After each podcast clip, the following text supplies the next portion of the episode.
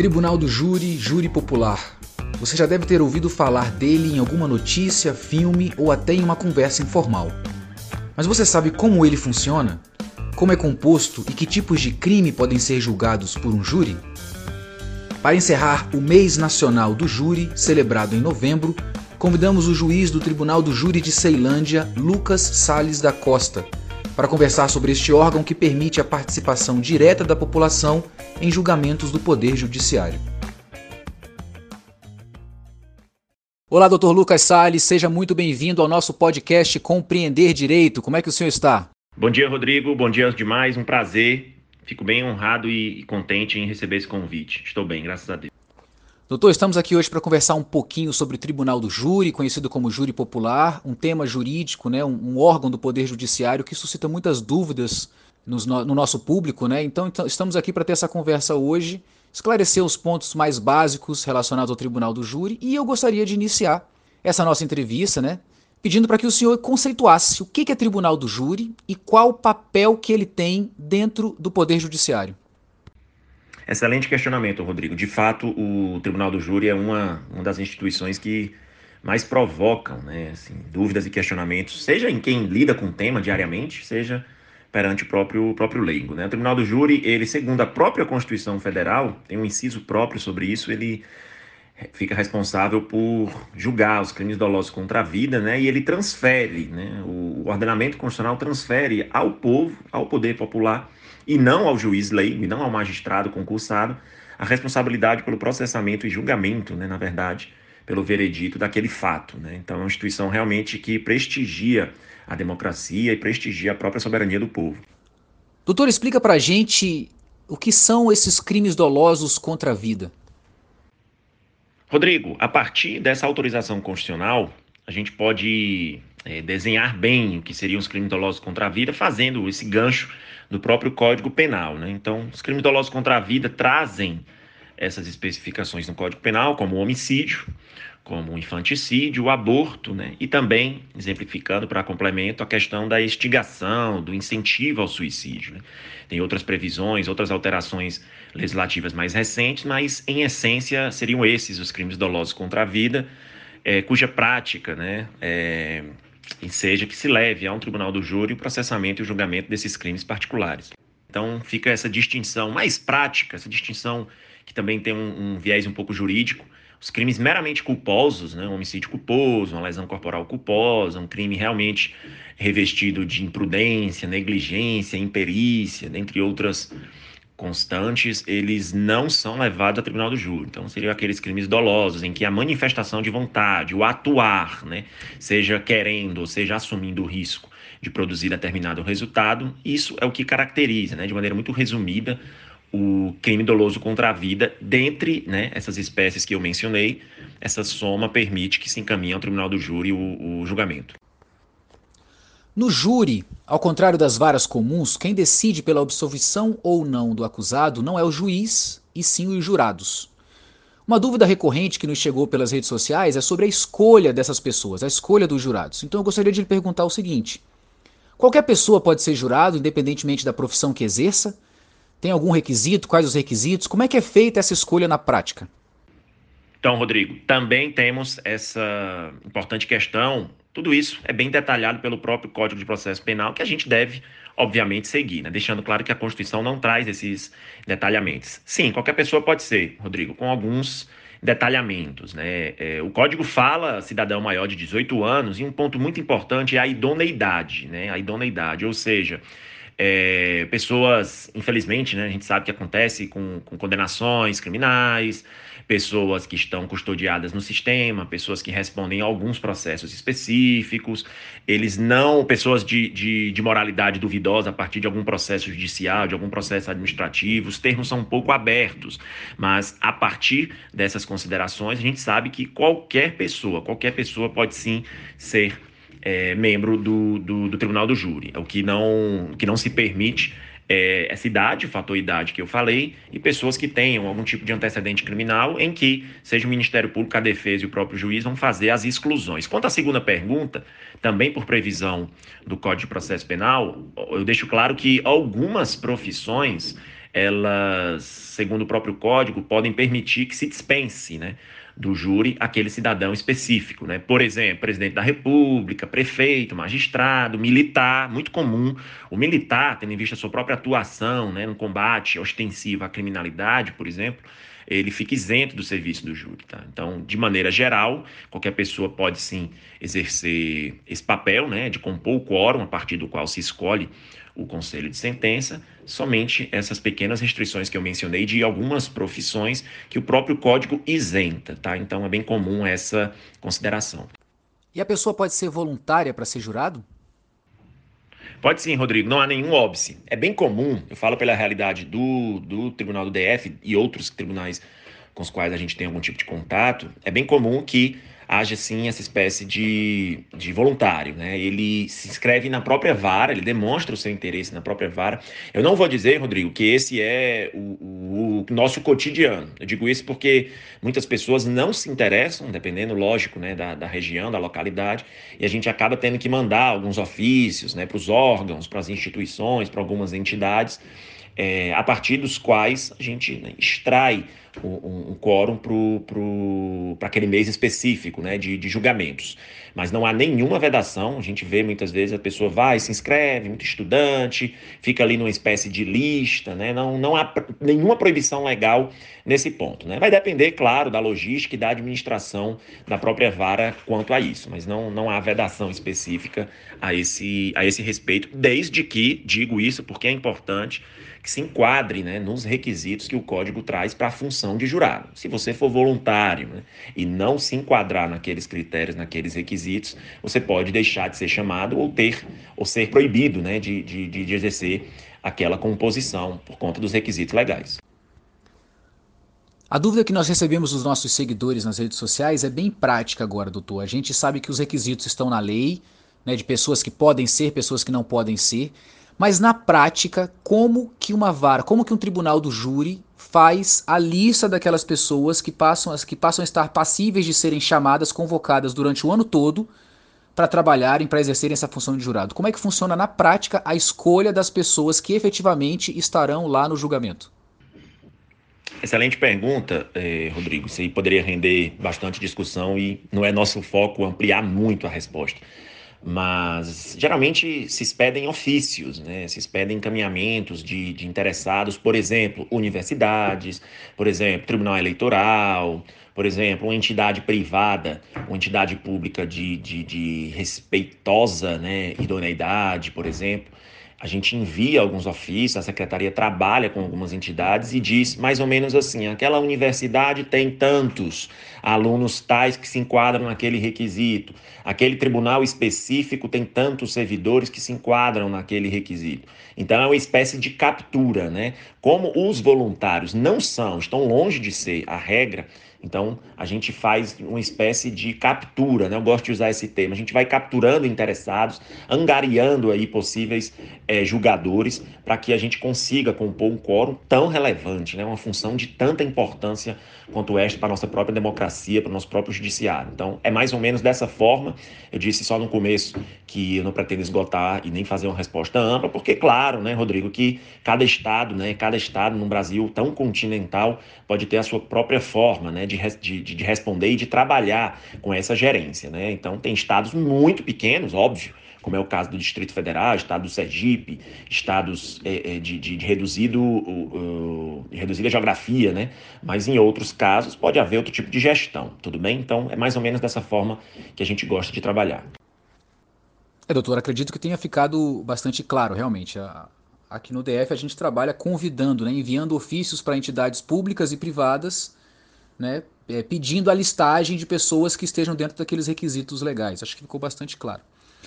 Neste caso, uma, uma vez que a pessoa, que o nome dela é incluído numa lista, por exemplo, do órgão em que ela trabalha ou do, da empresa em que ela trabalha, esse, ali, o nome dela é enviado para um tribunal do júri, o tribunal do júri a convoca. Há a possibilidade de negar, de se negar a participar, de recusar?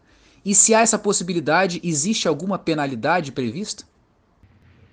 Rodrigo, assim, assim, a, a possibilidade, e na prática ocorre com bastante frequência, Ah, o código traz, entre aspas, um justo impedimento. Né? Todo aquele que for requisitado, todo aquele que for demandado pelo tribunal do júri pode demonstrar o justo impedimento. De maneira muito simples, o que seria um justo impedimento? Problema de saúde, é, muitas vezes problema econômico. Né? A pessoa é trabalhador informal, não consegue fazer o deslocamento e passar o dia todo numa sessão e demonstra um problema financeiro, demonstra que está fora da sua circunscrição, ou seja, está fora do seu estado, está fora do seu bairro, em viagem, a trabalho.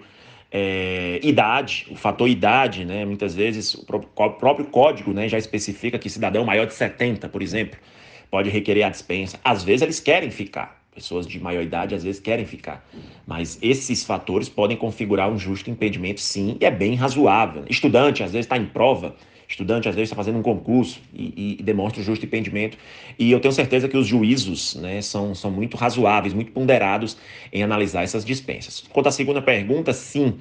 É, na prática, né, a gente analisa com muita parcimônia, com muita moderação, mas o código traz uma multa lá fixada entre salários mínimos, caso o, o jurado não especifique a causa legítima, ou seja, chamado, não justificou, não trouxe por quê que não quer comparecer ou que não vai comparecer, o código traz uma possibilidade de multa aí, um, dez salários mínimos, salvo engano, mais ou menos nessa faixa para o juiz fixar. Não é tão fácil essa fixação, porque a gente sabe das dificuldades, né, num país com carência econômica. Mas existe a previsão de multa sim, Rodrigo. Doutor, falamos sobre penalidades para a hipótese de recusa, mas e para os jurados que realmente comparecem, que realmente participam do julgamento ou dos julgamentos, enfim, Existe algum tipo de compensação pelo exercício dessa função? Rodrigo, infelizmente, é, a minha resposta é negativa. A gente não tem previsões muito detalhadas de pagamento, né? ou seja, prestações pecuniárias. Há alguns projetos, há algumas discussões, eu tive a oportunidade, inclusive, de discutir com alguns colegas sobre isso, mas não há, não há. Efetivamente, não há previsão, digamos, é, compensatória, né? seja pecuniária, seja de outra forma. O código ele é, ele é bem detalhado nesse ponto de dizer que não pode ser feito desconto nos vencimentos ou no salário do jurado que comparecer. Então, a partir da comprovação do jurado que compareceu naquele mês, compareceu naquele julgamento, exerceu essa tão nobre função, o empregador não pode efetuar descontos. Nas raríssimas vezes em que isso acontece, geralmente o magistrado, o Ministério Público, a gente faz essa, essa, esse contato, né? a vara faz o contato com o órgão empregador para saber o que aconteceu. Né? Mas prestação, contraprestação, é, melhor dizendo esse termo, né, para o próprio jurado que, que participou, não, não, não há essa previsão. Né? Deveria haver, seria realmente no mundo ideal que eles fossem remunerados, né? para que pudessem exercer com, com mais tranquilidade, com mais conforto né, econômico e social essa função relevante, mas a gente não tem hoje uma previsão detalhada a respeito de remuneração específica para o para os jurados a esse respeito. Ele não pode ter ver descontos na, na sua folha, né? ver, ver, ver nenhum tipo de, de restrição a esse respeito. Tá? Então é mais ou menos essa a, a forma como que o código trabalha. Quando eu penso em compensação pelo exercício da função de jurado, eu penso também na hipótese de folgas no trabalho, por exemplo. Eu me lembro das questões relacionadas às eleições, né? as pessoas que trabalham nas eleições acabam fazendo jus, acabam tendo direito a, a dias de folga pelos dias trabalhados nas eleições. Isso acontece com os jurados ou não? Não, Rodrigo, também inexiste, né? não, não há essa, essa previsão legal. Eu sempre me reporto aos termos legais e, e, constitucionais porque a gente faz aquilo que o código nos autoriza. Não há essa previsão. O que pode acontecer é um, um, um um acordo, né, uma conversação entre empregado e empregador para que aquele jurado que exerça aquela função né, combine com seu empregador as melhores maneiras de fazer compensações, tendo em vista, entre aspas, né, a falta dele ao serviço, ao comparecimento no corpo do júri. Mas eu deixo claro sempre, Rodrigo, que essas inexistências de previsão legal sobre determinados pontos não impedem que o juízo, né, de maneira satisfatória, né, cuide bem, trate bem daqueles que queiram exercer essa função de jurado. Então, geralmente nos juízos, quando há demonstração de algum fator impeditivo para participar daquele julgamento, a gente tem sido muito moderado, a gente tem sido muito razoável em apreciar. Se o jurado não puder trabalhar naquele dia, por exemplo, e puder trabalhar só no outro, e não possa participar de um ou outro julgamento, a gente tenta fazer esse equilíbrio para não prejudicar nem o seu trabalho, nem a sua função de jurado. Doutor Lucas, jurados em si, vamos colocar aqui de uma maneira geral, não são obrigatoriamente alunos de direito ou operadores do direito, pessoas que entendem de legislação, entendem de processo penal, enfim.